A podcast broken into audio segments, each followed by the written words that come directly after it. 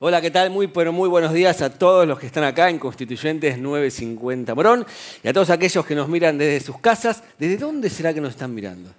Pone si querés desde qué país, ciudad o, lugar lejano nos estás viendo, nos estás siguiendo, queremos conocerte y serte eh, de utilidad y de bendición desde el living de tu casa también. ¿Cómo andan? Sí, qué linda la tonada venezolana. Me encanta y qué genios eh, José y, Moni han sido todo este tiempo y lo seguirán siendo una gran bendición para todos nosotros. ¿Están listos? ¿Sí? Hoy cerramos la serie, esa serie sobre el servicio que empezó el pastor Leo hace tres semanas con unas galletitas Oreo acá arriba. Si no viste el mensaje, búscalo.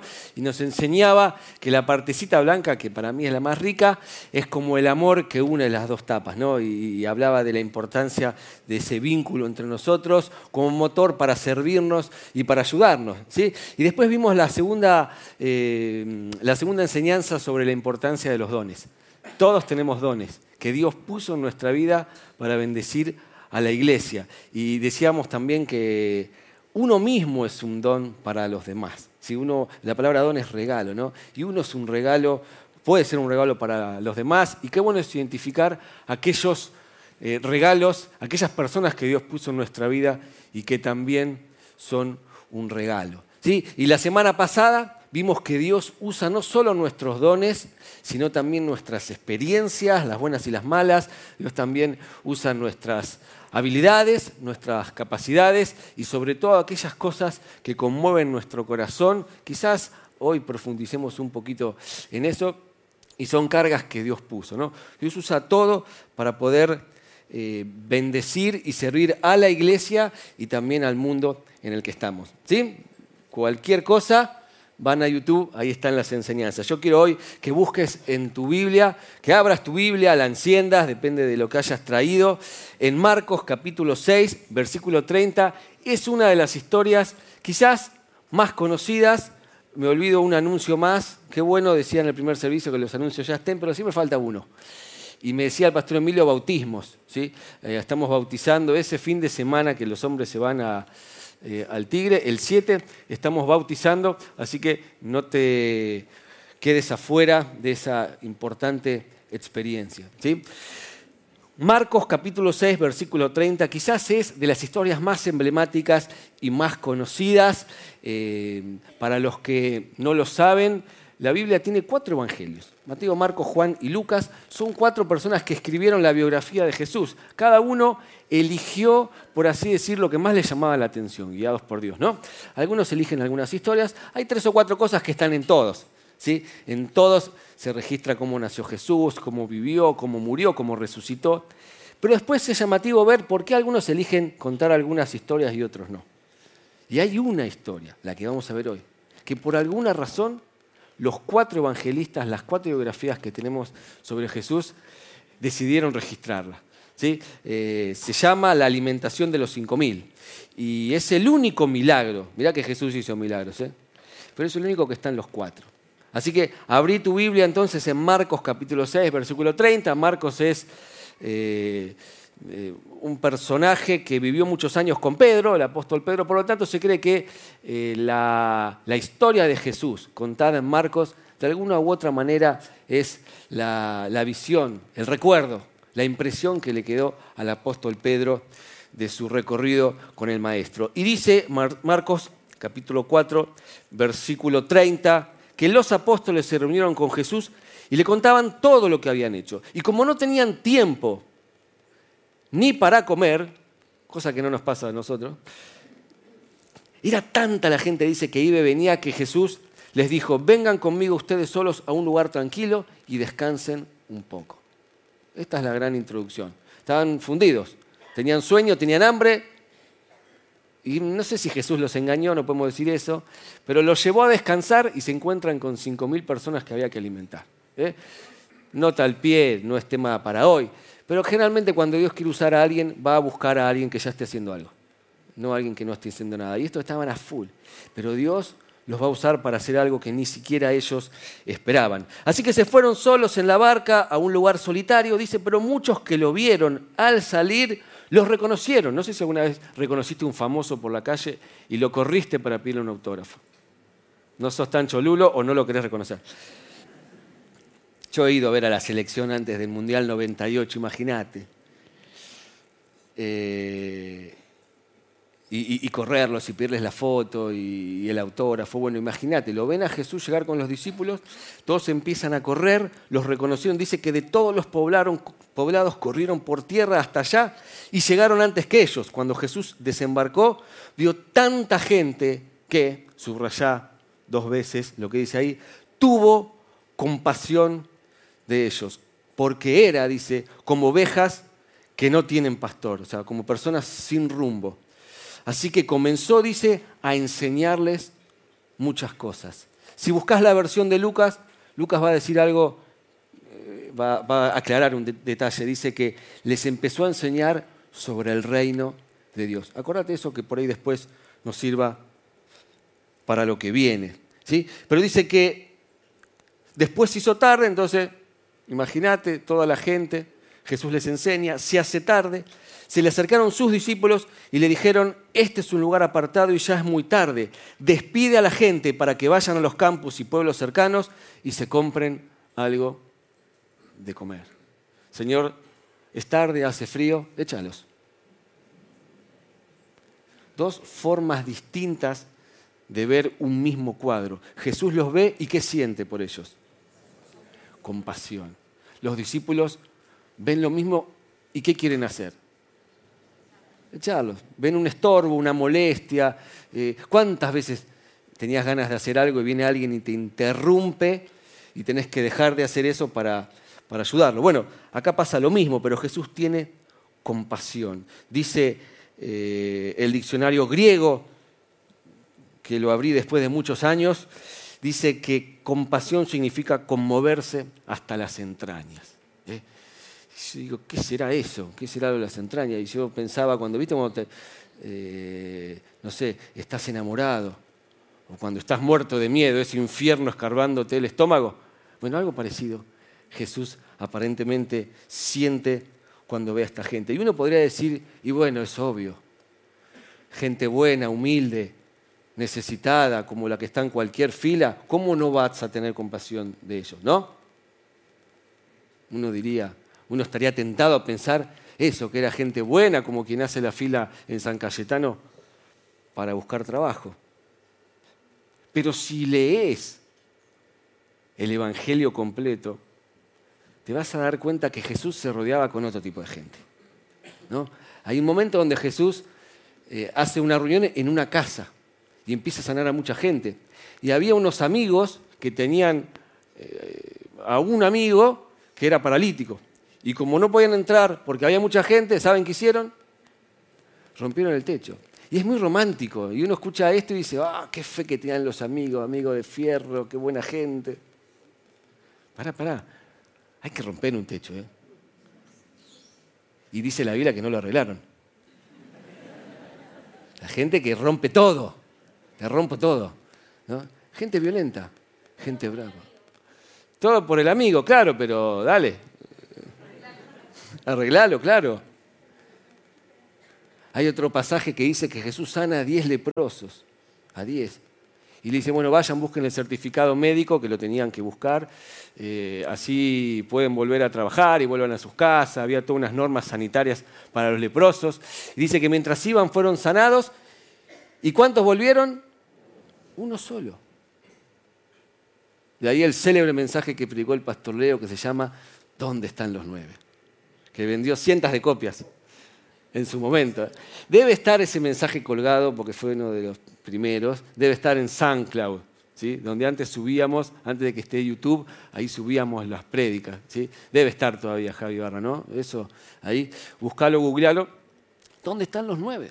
O sea, eran violentos, eran ingratos, eran belicosos. En un momento se le acerca uno y dice, che, Jesús, decile a mi hermano que comparta la herencia conmigo.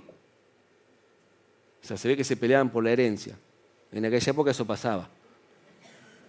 Ya no pasa más. Eso eran los tiempos bíblicos de Moisés. Esa era la gente a la que Jesús está mirando y por la que siente compasión. ¿sí? Como te pasa a vos cuando parás en un semáforo con el auto y viene el señor que lava los vidrios. Te hace así con la, con la mano. ¿Y vos qué le decís? Que no, decía. Y él agarra la botella y ¡pah! Y ya está, perdiste. ¿Y ahí qué te pasa vos por dentro? Te manifestás, hablas en lengua, serpenteás, todo junto con la ventanilla baja, obviamente. No te animás a bajarte y decírselo, pero lo haces. Y uno se llena de argumentos en ese momento. ¿eh? Uno dice, pero que vaya a laburar, que la plata la usa para comprar eh, droga o lo que sea. Lo es cierto que con más o con menos argumentos nos empezamos a cicatrizar por dentro. Y lo que debería despertarnos compasión ya no nos despierta nada. Una vuelta tuvo una iluminación, se abrieron los cielos, estaba en el semáforo, un caso así, y ya vi que me iba a tocar. ¿viste? Porque más o menos vas haciendo la cuenta, estás tercero en la fila, bueno, pero el primero le dijo que no. ¿Eh? Tenés que, claro, tenés que llegar. Pero te llama el rapidito, eh, vení, te dice, acercate, te dice. Y el primero le dijo que no, el segundo le dijo que no, el tercero le dijo que no, el cuarto le dijo que no, y yo le dije que no también. Pero después saqué cuenta y dije, ¿cómo hace esta persona para vivir escuchando sistemáticamente la palabra no 10 o 15 veces por minuto? ¿Te pusiste a pensar? La autoestima de ese muchacho,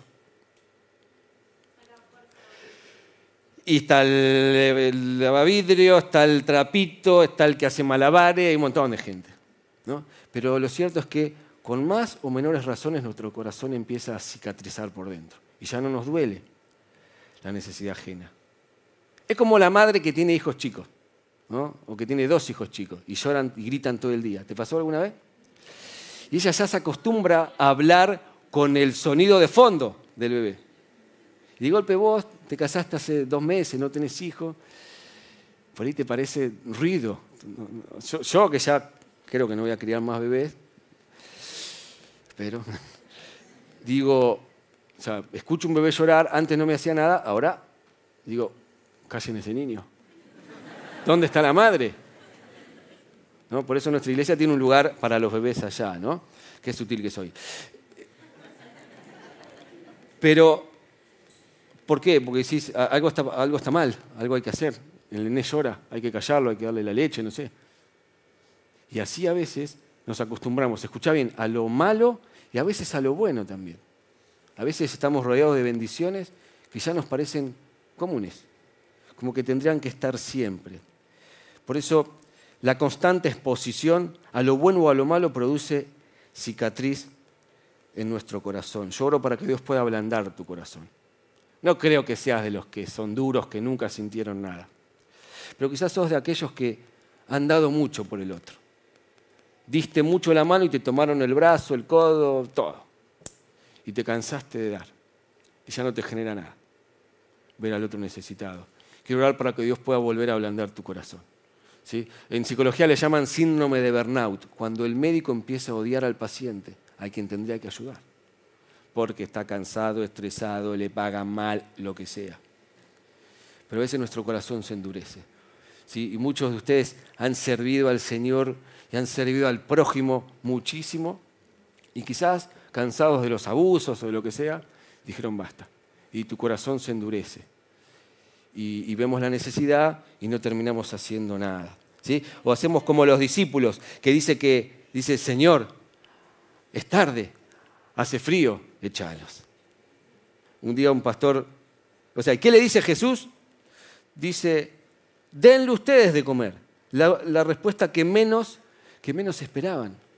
¿Sí? Es como eh, los, discípulos dicen, echalo. El otro día escuchaba un pastor y escritor que hablaba sobre esto y decía, es como decir, heme aquí, envíalo a él. ¿No? Ves la necesidad, pero que vaya otro. ¿No tienen una caja de alimentos para mi vecino que vive en la esquina? Bueno, listo. ¿Dónde vivís? En Canuelas. Bueno, te dejo la caja. Venís a buscarla y se la podés llevar vos, aunque sea. Y, a veces queda ahí la caja un par de semanas. Entonces, nunca delegues una necesidad. trata de actuar. Jesús tiene compasión y va a empujar a sus discípulos a la acción. ¿Sí? Dice, denle ustedes de comer. Encontré una historia que me encantó. Siempre me gusta leer historias. Dice que un día, ¿están acá conmigo o ya se durmieron? Bien. Dice que un día un hombre sabio y piadoso clamó al cielo por una respuesta, como hacemos todos, aunque no seamos tan sabios ni piadosos.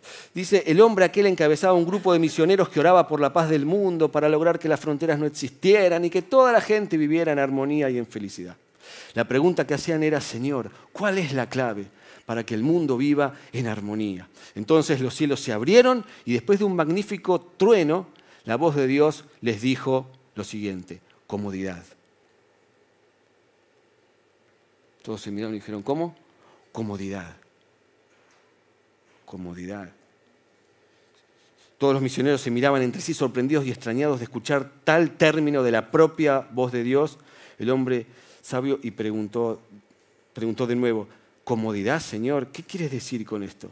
Y Jesús le habló más despacio y dijo, comodidad, comodidad, comodidad.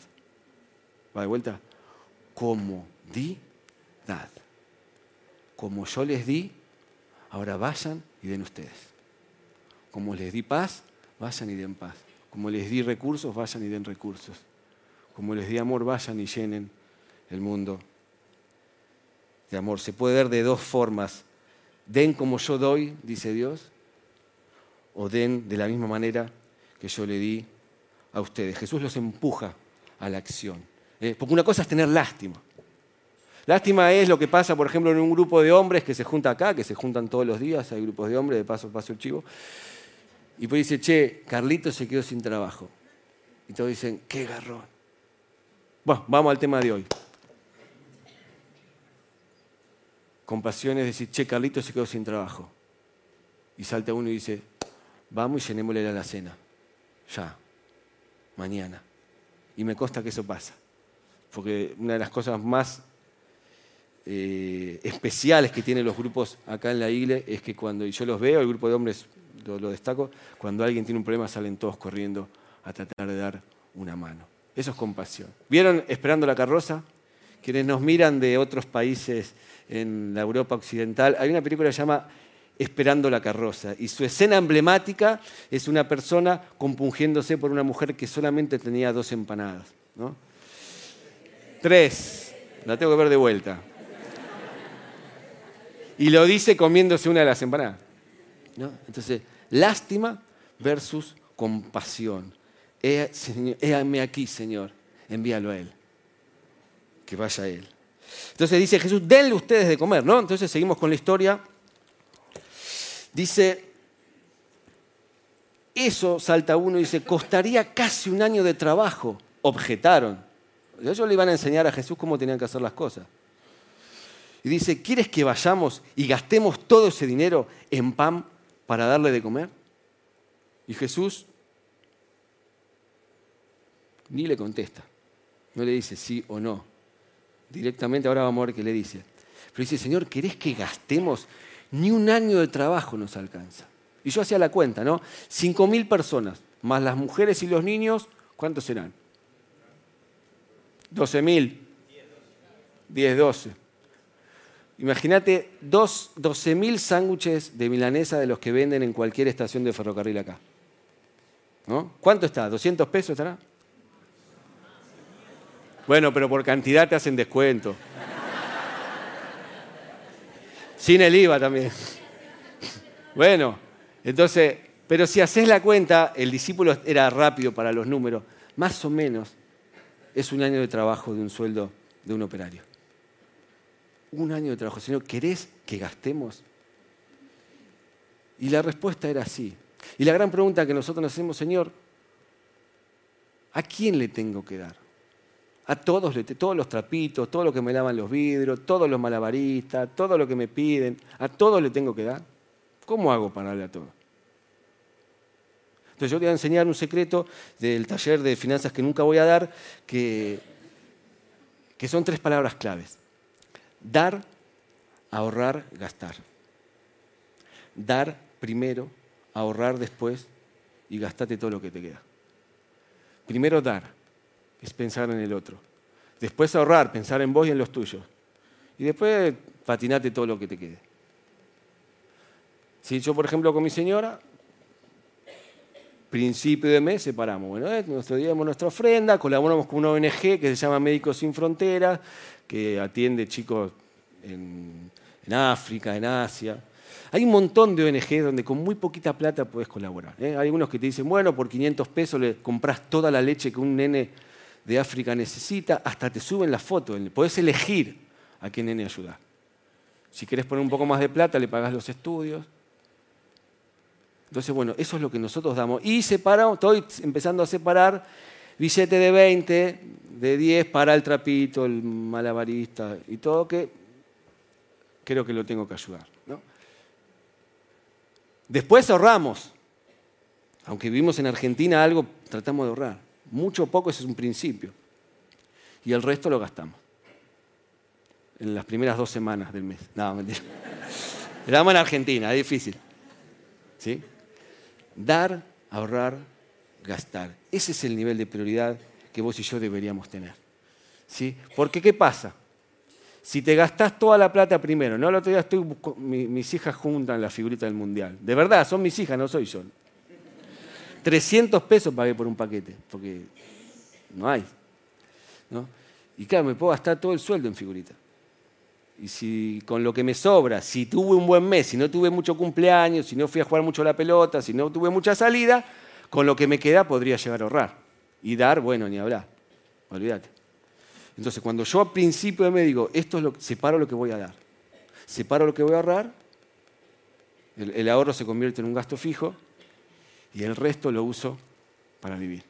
¿Sí? De esa manera no tengo culpa. Porque si me llaman de otra ONG para ayudarme de los chicos, ya está, yo ya ayudo a uno. ¿Me explico? Entonces, dar, ahorrar, gastar, es un modelo incluso escalable. Hoy se usa mucho esa palabra en las empresas. ¿Qué es escalable? Que es un modelo que sirve cuando sos chico y cuando sos grande. Que es un modelo de gestión que te sirve cuando recién estás empezando, cuando tenés poco dinero, o cuando por ahí te sobra un poco más. Ese es el nivel de prioridad. ¿sí? Esas son las prioridades que vos y yo podríamos tener. Y dice el apóstol Pablo en 2 Corintios 8.2, había una iglesia que era muy pobre, pero dice que en medio de las pruebas más difíciles, su desbordante alegría y su extrema pobreza abundaron en rica generosidad. Soy testigo, dice, de que dieron espontáneamente tanto como podían y aún más de lo que podían, rogándonos con insistencia que le concediéramos el privilegio de tomar parte en esta ayuda para los santos. Incluso, dice, hicieron más de lo que esperábamos, ya que se entregaron a sí mismos, primeramente al Señor y después a nosotros conforme a la voluntad de Dios. Pablo hablando de una iglesia muy pequeña, muy necesitada y cómo ellos habían sabido ser generosos porque quiero decirte algo que quizás no es un secreto. Tengas mucho o tengas poco, nadie es tan pobre que no tenga nada para dar. ¿Sí? Y si estás en necesidad, yo te desafío que igual, sea mucho o sea poquito, pruebes primero dándole al otro, pruebes ahorrando y después gástate todo lo que te quede. Entonces dice que,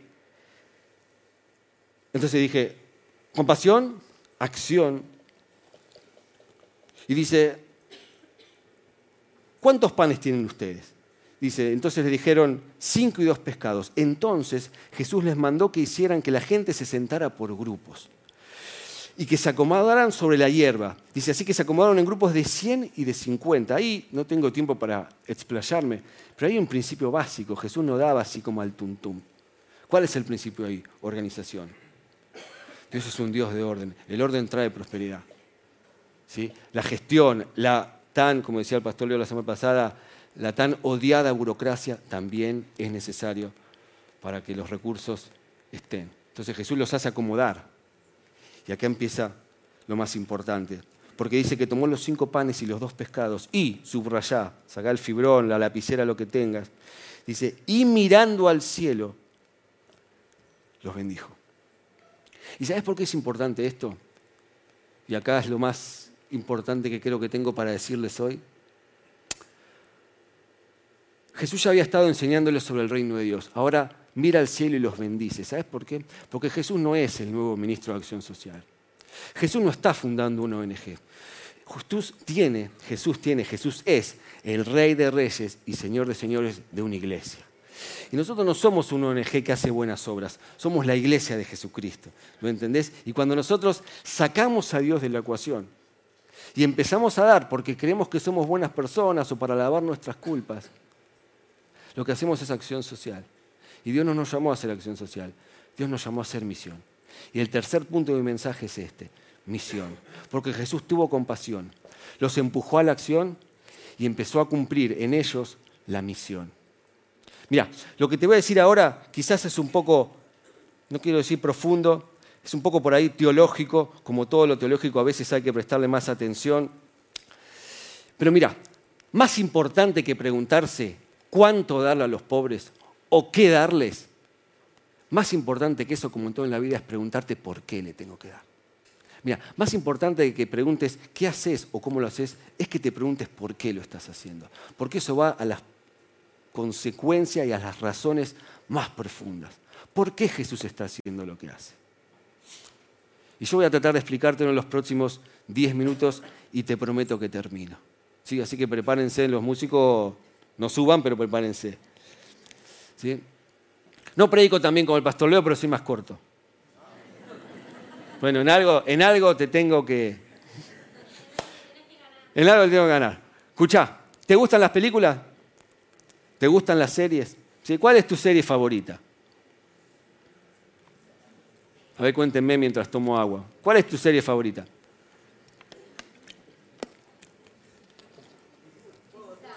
Juego de Tronos. ¿Cuál? Cobra Kai, bien. ¿Qué más?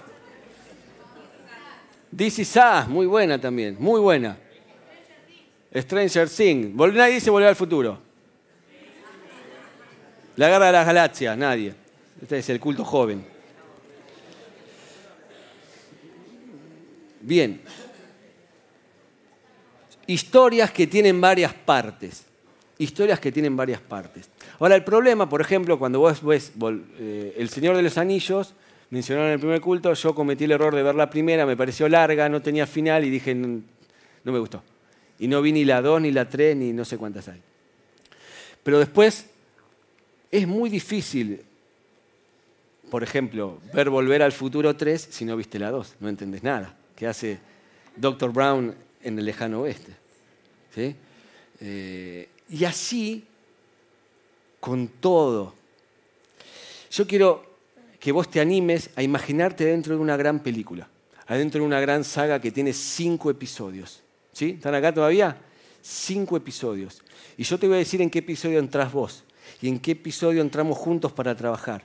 ¿eh? Y si vos sos capaz de encuadrar todo lo que pasa en tu vida de acuerdo a estas cinco, cinco episodios o cinco grandes películas de la gran saga de Dios, del diseño divino que Dios tiene para la historia, todo lo que hagas va a tener un poquito más de sentido, te lo puedo asegurar. Pero la Biblia, de dónde venimos y a dónde vamos, podría resumirse en cinco episodios de una serie o en cinco películas de una saga.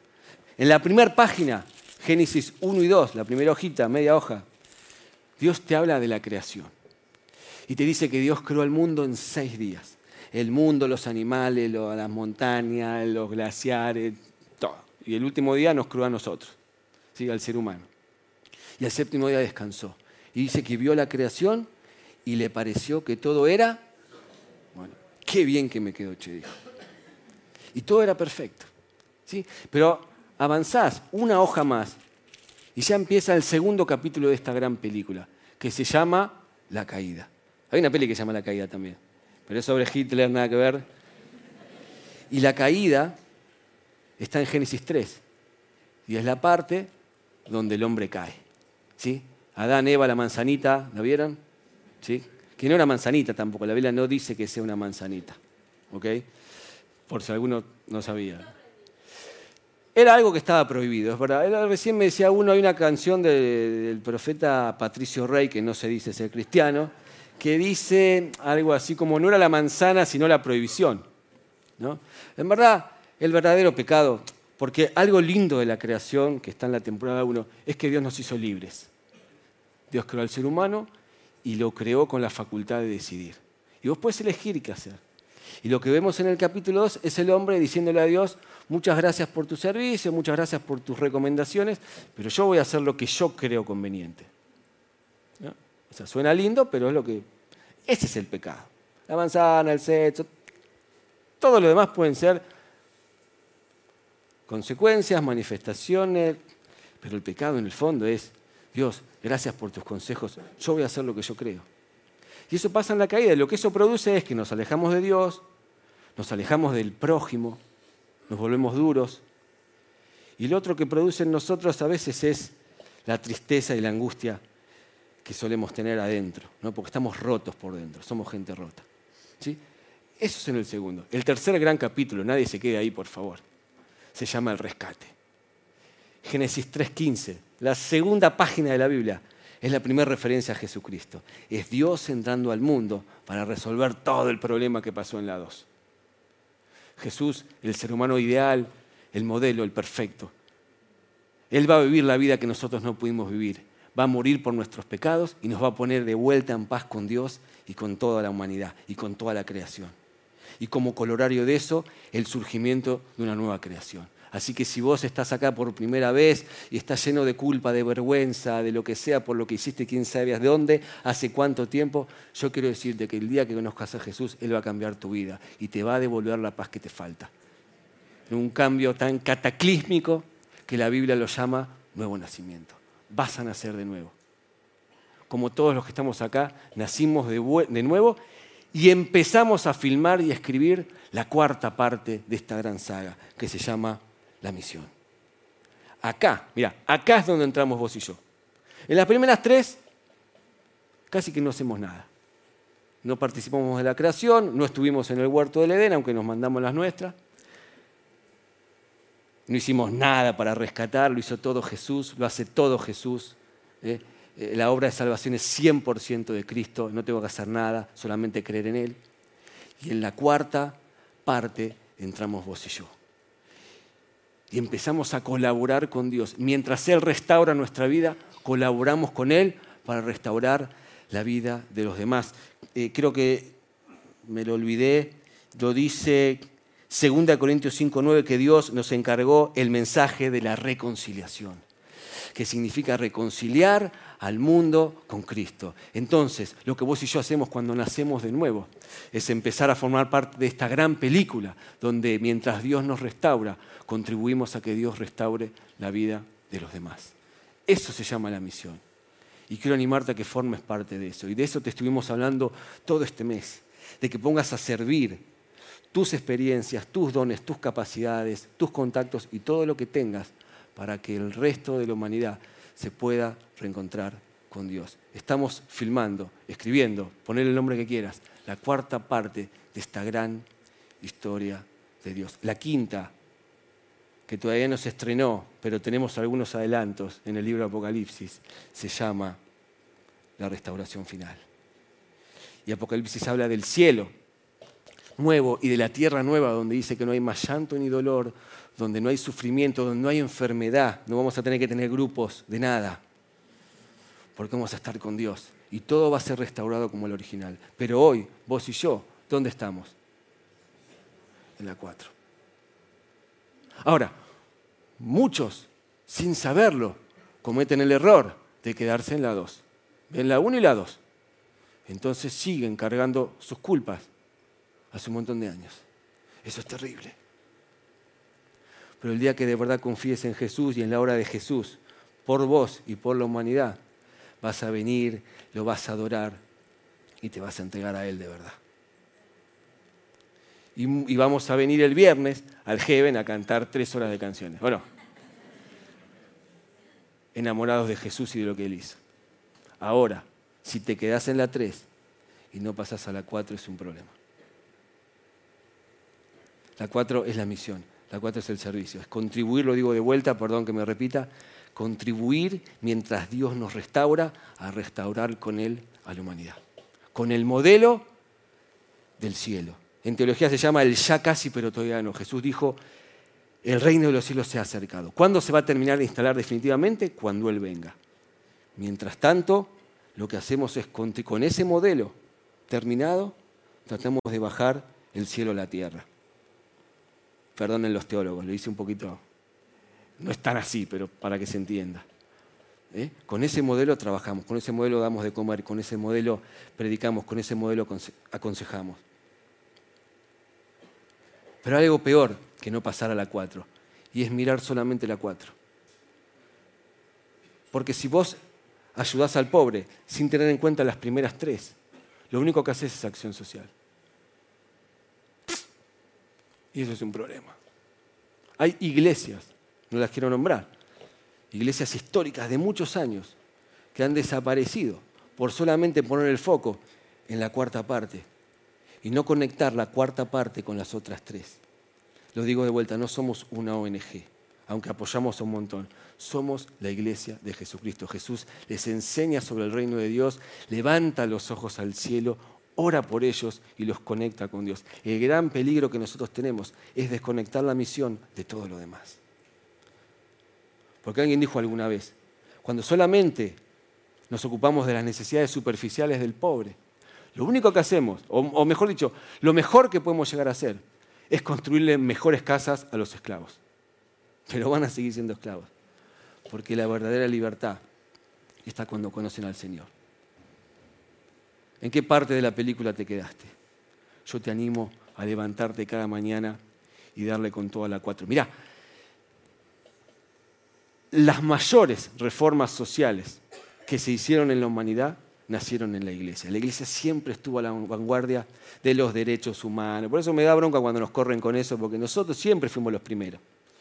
O sea, cuando Jesús vivía en el, mundo greco-romano, cuando se escribió la Biblia, ¿vos sabés que la esclavitud estaba bien? Un esclavo valía tanto como una escoba. De verdad, no te exagero. Aristóteles, filósofo que modeló el pensamiento moderno, decía, algunos nacen para trabajar y otros nacen para vivir, algunos nacen esclavos y otros nacen libres. Y estaba bien. Y estaba bien que un chico de seis años sea vendido como esclavo. Por eso es tan revolucionario cuando Pablo escribe Efesios y en el capítulo 5 o 6, no me acuerdo, le dice, hey, amos, respeten a sus esclavos. Porque no se olviden que en el cielo tenemos uno que es el amo de todos y él no hace acepción de personas. Pablo levantándose contra la esclavitud. En la época de Jesús, si vos tenías un hijo y no te gustaba el color de ojos, o, o por ahí había nacido con un problema físico, vos lo podías abandonar al costado de un río y nadie te decía nada. Es más, no había ecografías. Ser varón era más importante que ser mujer. Si salía nena, también podías matarla. Y nadie te decía nada. Por eso, ¿quién crees que fundó los primeros orfanatos? ¿Quién crees que fundó los primeros orfanatos? La iglesia. La iglesia. Y cuando en las primeras pandemias la gente huía y dejaba a la gente enferma y no hacía nada, la iglesia era la que iba y los recogía. ¿Y sabes quién fundó los primeros hospitales? Hospitales, ¿eh? médicos hubo siempre, pero hospitales, hospitales. La iglesia. Y siempre estuvo la iglesia a la vanguardia. ¿Pero por qué? ¿Porque se creía buena? ¿Por qué lo hacemos? ¿Porque somos buenos? No, buenos no somos, te lo puedo asegurar. Porque somos conscientes que estamos rodando la cuarta parte de la película que se llama La Misión. Y porque sabemos que el mundo está caído y que un día va a volver a ser lo que fue. Mientras tanto, trabajamos y contribuimos con Dios para que siga restaurando a esta generación, a esta creación. ¿Sí? Y desde acá, desde Constituyentes 950, hacemos lo que podemos. ¿Eh? ¿Falta alimentos? Tenemos un comedor los martes en Morón Sur, otro los jueves en Morón Centro, otro en Cancelar Sur los, los sábados. Nos falta, nos falta Edo y Villa Sarmiento, Leo, y tenemos toda la ciudad de Morón. Y mandamos alimentos, remedios, ropa, un montón de lugares. Y ahora vamos a Salta, la semana que la otra semana. Y es increíble ver esta semana todo lo que ustedes trajeron. Pensábamos que teníamos que comprar y me parece que no hace falta porque trajeron un montón de cosas. Yo les quiero agradecer. Y a algunos de ustedes especialmente que han dado un montón para llenar esas 800 cajas. Pero a Salta damos cada dos meses. Cada dos meses. Y también apoyamos hogares de niños. Y tenemos consejería. Y me encanta ver la semana llena de gente aconsejándose. Adicciones, ese es el problema, tenemos atado el mejor. ¿Cómo, te dieron, ¿Cómo les dieron a las quintas esta semana, ¿no? en los medios? ¿eh? Cuestionando el trabajo de las quintas. Sin embargo, esto te lo dicen todos. El que está atado a las drogas solamente sale por la puerta de la fe. Qué peligrosa es la ignorancia, ¿no? Hablar sin saber. Y apoyamos a Tao y su quinta, y estamos apoyando otra segunda quinta, porque sabemos que el diseño de Dios no es las adicciones. Y te podría contar un montón de cosas más, pero no tengo más tiempo. Cosas que hacemos no como acción social, sino como acción misionera. Los grupos de contención, de duelo, de cáncer. Como todavía no llegó el reino de Dios, hay gente enferma y hay que ayudarla. Cuando el Señor venga, el último episodio ya no va a hacer falta. Hoy lo hacemos. me contaba Yanela que nuestra iglesia, a partir del grupo de cáncer, que empezó como un grupo y ya es un ministerio, nuestra iglesia se, estaba, estábamos por terminar de arreglar los detalles para que sea un punto de recepción de pelucas y de prótesis para que las mujeres que tienen cáncer puedan venir acá a buscar lo que necesitan. Lo hacemos porque somos buenos te puedo asegurar que yo no soy bueno, Janela tampoco es buena, nadie es bueno. Pobre Jane, nadie es bueno en este lugar. Jane, Adri y todo el equipo, nadie es bueno. Nadie. Pero somos conscientes de que estamos rodando la cuarta parte de la película. Y estamos apoyando un montón de proyectos. ¿Vieron los 50 proyectos que les dije? Hay un montón muy lindos. Hay dos chicos que tienen un estudio de foto que dijeron, Queremos sacarle fotos a las chicas que cumplen 15 y no tienen recursos para que tengan su boot de 15 como Dios manda en la Biblia. Buenísimo. Llamamos un hogar de niñas que todas tenían esa edad y fuimos y hicimos el book. No sé si están por acá los chicos. Quiero decirle, vienen en colectivo, ¿eh? no les sobra. Pero de lo que tienen, dan al resto. ¿Sí? Y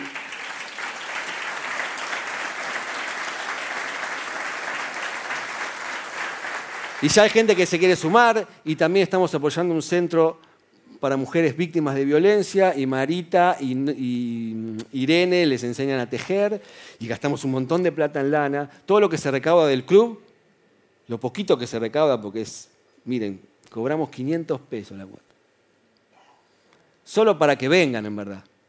Y el pastor le dijo, bueno, destinemos todo eso para los proyectos sociales. Nos compramos lana a morir lana, recursos para un centro para discapacidad y los sábados estamos apoyando también un lugar que trabaja, que no es nuestro, que funciona enfrente de la cárcel de Devoto, donde jugamos y contenemos a los hijos de los presos mientras sus madres van a visitar a sus maridos. Y trabajamos con la familia de los presos. En fin, intentamos hacer lo que podemos con nuestras capacidades, conscientes de que estamos cumpliendo con la misión.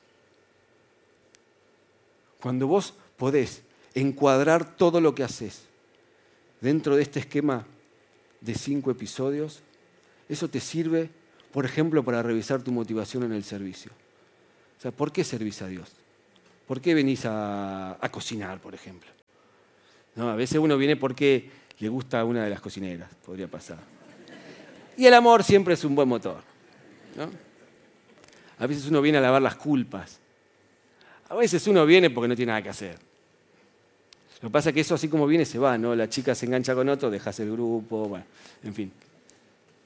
¿Por qué estoy en un lugar y no me voy?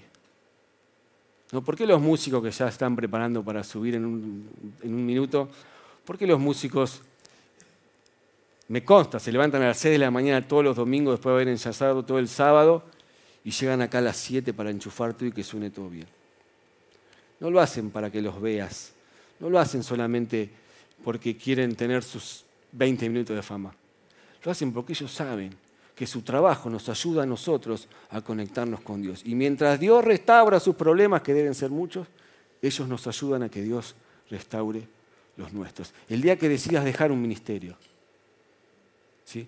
Ojalá que sea para ir a otro donde puedas seguir cumpliendo la misión.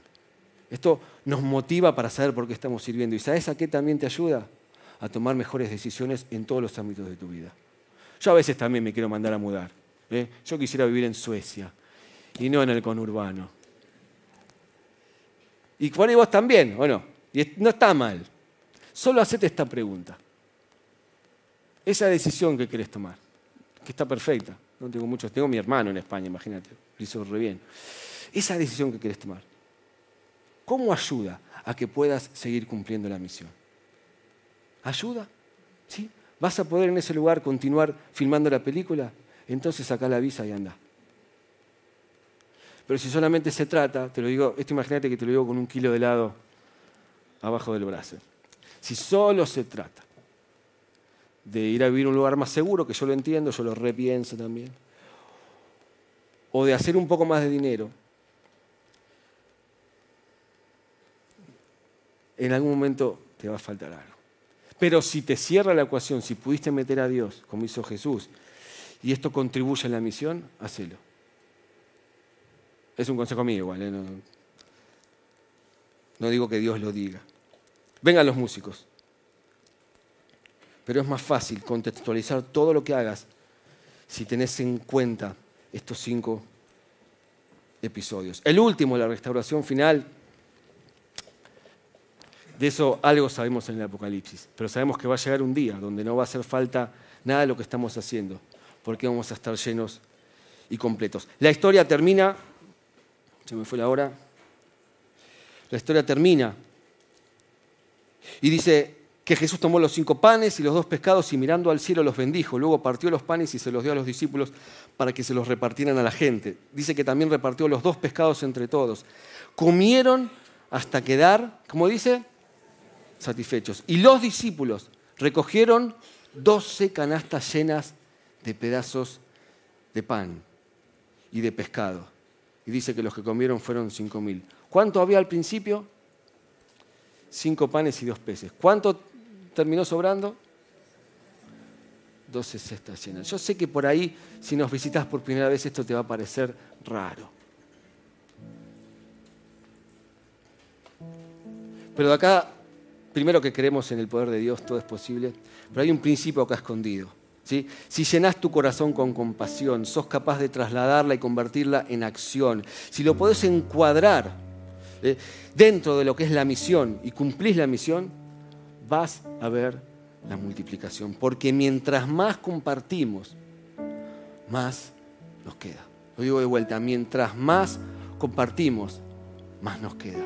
Mientras más compartimos, más nos queda en todo lo que se te ocurra. ¿eh? Te pregunto en esta mañana, ¿podrás confiarle tu vianda a Dios? ¿Podrás confiarle eso poquito o mucho que te quede? Mira, la otra vez, lo voy a contar, Leo, lo cuento, ya está. Eh, vino un pastor de una iglesia muy chiquita, que el Hugo, el gran evangelista.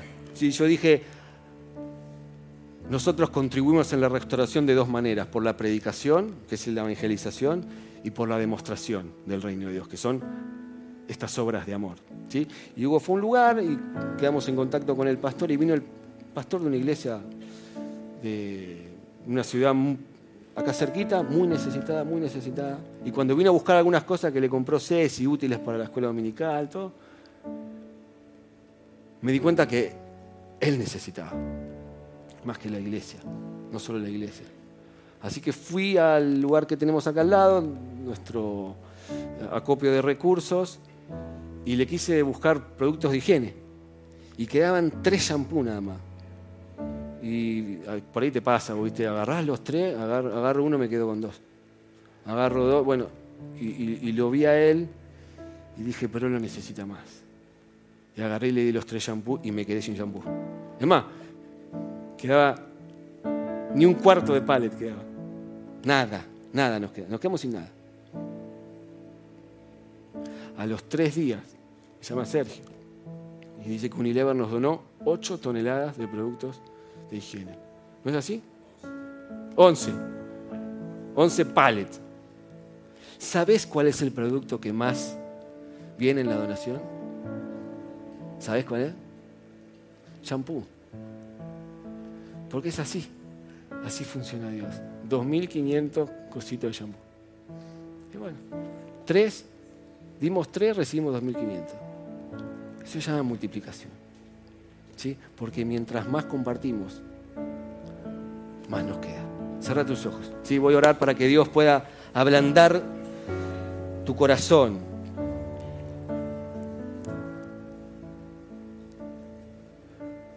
Para que puedas recuperar la sensibilidad. Quiero orar por aquellos que tienen sensibilidad pero no saben cómo llevarlo a cabo. Para que puedan ser empujados a la acción. Para que dejen de decir, Señor, heme aquí, envíalo a Él. Quiero orar por aquellos que necesitan encuadrar todas sus decisiones dentro del gran esquema y dentro del gran plan de Dios. Y se van a levantar mañana conscientes de que tienen un papel que cumplir en la gran misión de Dios. Y por último quiero orar por aquellos que quizás tienen su economía muy debilitada, muy frágil, y necesitan que Dios les multiplique. Padre Santo, en el nombre de Jesús, oro, Señor, por cada uno de los que está acá, papá. Y yo oro, Señor, para que ablandes nuestro corazón, Señor, el mío también, papá. Eh, sobre todo aquellos que se han acostumbrado un montón de tiempo a dar, pero que ahora quizás, quizás están un poquito endurecidos, Señor. Bendigo sus vidas, papá. Te pido que nos abras los ojos para ver la necesidad. Padre, oro por aquellos, Señor, que necesitan ver la manera de llevar esto a la acción.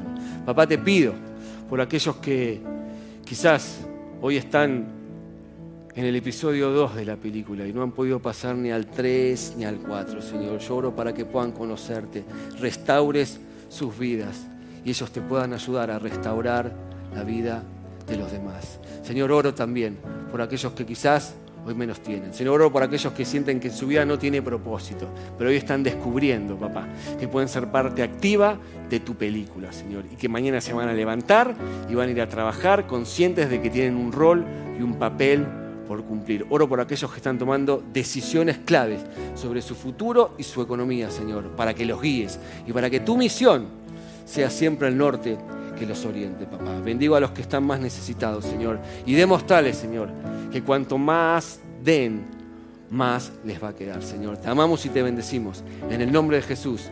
Amén, amén y amén.